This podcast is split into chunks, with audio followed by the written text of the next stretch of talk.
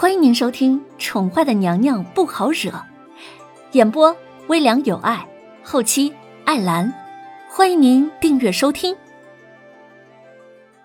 第一百五十集，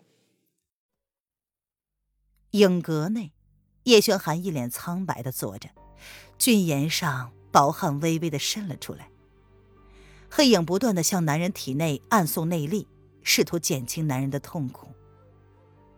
就如同万虫噬咬的痛苦，浑身的血管似是要爆裂了一般，让男人忍不住的呻吟出声。黑影已经派人寻访了所有的名医，却都说对这样的病症没有任何办法。这是江湖上最恶毒的蛊毒，名叫血蛊，只能通过与女子交配而得。然而，主子只与皇后。皇后在自己身上种下了血蛊。主子，你还好吗？半个时辰之后，黑影终于放下了手，将男子轻轻的放下，替他拭去了额上的冷汗，轻声的问道：“刚开始，大家都以为下手的人是皇后，然而主子却不允许任何人将怀疑的对象落在皇后的身上。”显然，主子认为皇后并不知道此事。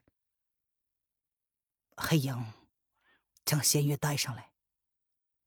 每隔七天发作，整整一个时辰的折磨，要去了叶轩寒的半条命。他身上的功力因为血骨的压制，半分都施展不出来了。是，黑影眸子一闪，似乎想到了什么。既然主子认为皇后不知道。那么，对皇后下手的人只有身边的人，而主子在怀疑弦月。来人，将弦月带上来。黑影扶起了叶轩寒，让他好生的靠着，随即淡淡的吩咐道：“是。”影卫闻言，二话不说，瞬间就消失在了两个人的面前。冷宫，弦月一脸淡漠的看着出现在他面前的黑衣人。心中已然清楚了个大概，他淡淡的一笑，什么也没有说，便跟着黑衣人走了。不到一刻钟，弦月便被押了上来。弦月当日便跟瑶儿一起被主子用护主不周的名义关在了冷宫，由影卫亲自监视，即便是两个人想逃，也是枉然。弦月有罪，任由主子处罚。弦月看了坐在主位上、抚着胸口、一脸苍白的男人一眼，毫不犹豫的跪下道：“弦月，将解药交出来。”黑影听到弦月开口承认了这件事，冷冷的看了他半晌。昔日同门，没想到竟然会背叛主子。弦月淡淡的说：“没有解药，不可能，你交不交？”黑影身边的风影听到弦月亲口承认，就如同受了打击一般。向来不动声色的他，却比黑影还要激动。他拔出长剑，直指弦月，一脸的愤怒，眸中闪烁着一丝痛意。没想到，他竟是个叛徒。没有解药，血蛊是我给苏央儿的，我亲眼看着他在皇后身上种的。皇上要怪的话，就怪自己不该轻易的放过苏央儿。一个女人由爱生恨，是她最好的武器。弦月没有解释为何不是自己亲自下手。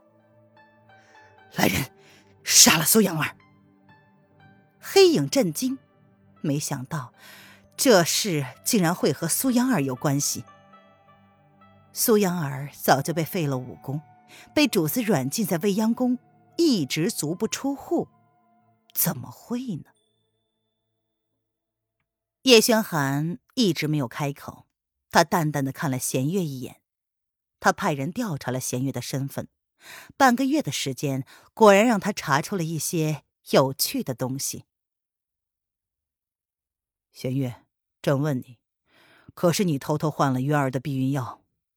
弦月淡淡的应道：“是。”为何？弦月无可奉告。楼丞相可是你设计进宫的。是。为何？弦月无可奉告。放肆！我杀了你！凤影见状，心中大恨。两个人一起进的影阁，这么些年来，他一直对他……动手吧。弦月闭上了眸子，他早就已经做好了心理准备。他早就是个已死之人，多活了七年，够了。背负了那么多年的责任，此刻终于可以结束了。死对于他来说，不过是一种解脱罢了。为了不属于他的责任，他身上已经背负了太多的罪孽，好累。风影，退下。叶轩寒抚着胸口站起身来，居高临下的看着跪在他面前、一脸赴死的女子。朕不会杀你。既然你是离国的九公主，那么，朕就看看，风无痕为了野心，将如何处置他的女儿。仙月闻言睁开了眸子，她身子微微的僵了僵。弦月不知主子说什么。哼，朕用了半个月，调查了你的身份。你是七年前被人送到齐国的，刚刚好七年前，风无痕的九公主突然死了。你说，天下可有这等的巧事？叶轩寒淡淡的看着他，弦月没有否认，也不承认。主子杀了弦月吧？杀你？不，风无痕费尽心思将你送到齐国。那么朕怎么能让他失望呢？叶轩寒勾唇笑了，眸中却无半点的温度。既然风无痕想要称霸天下的野心未改，那么他就亲自毁了他一手编织的梦。